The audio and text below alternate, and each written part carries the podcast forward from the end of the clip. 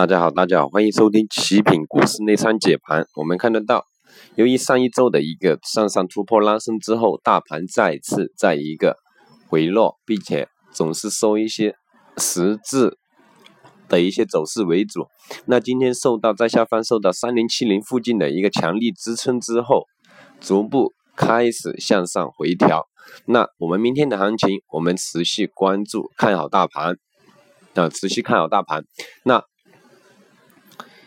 板块呢？我们首先看好，因为旅游板块是受到政策一个利好，四三五的一个啊，四三五的一个政策利好的一个啊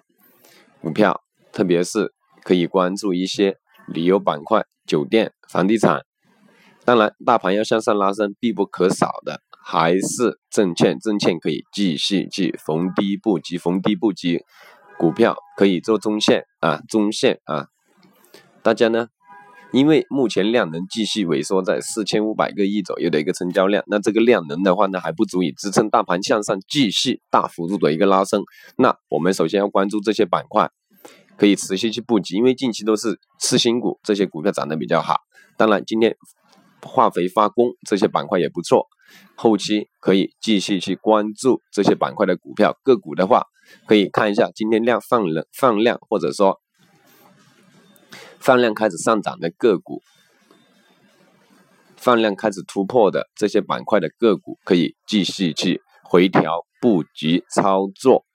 啊，或者说准备放量的股票，大家可以去操作啊。我们呢就不过多去给大家做一个更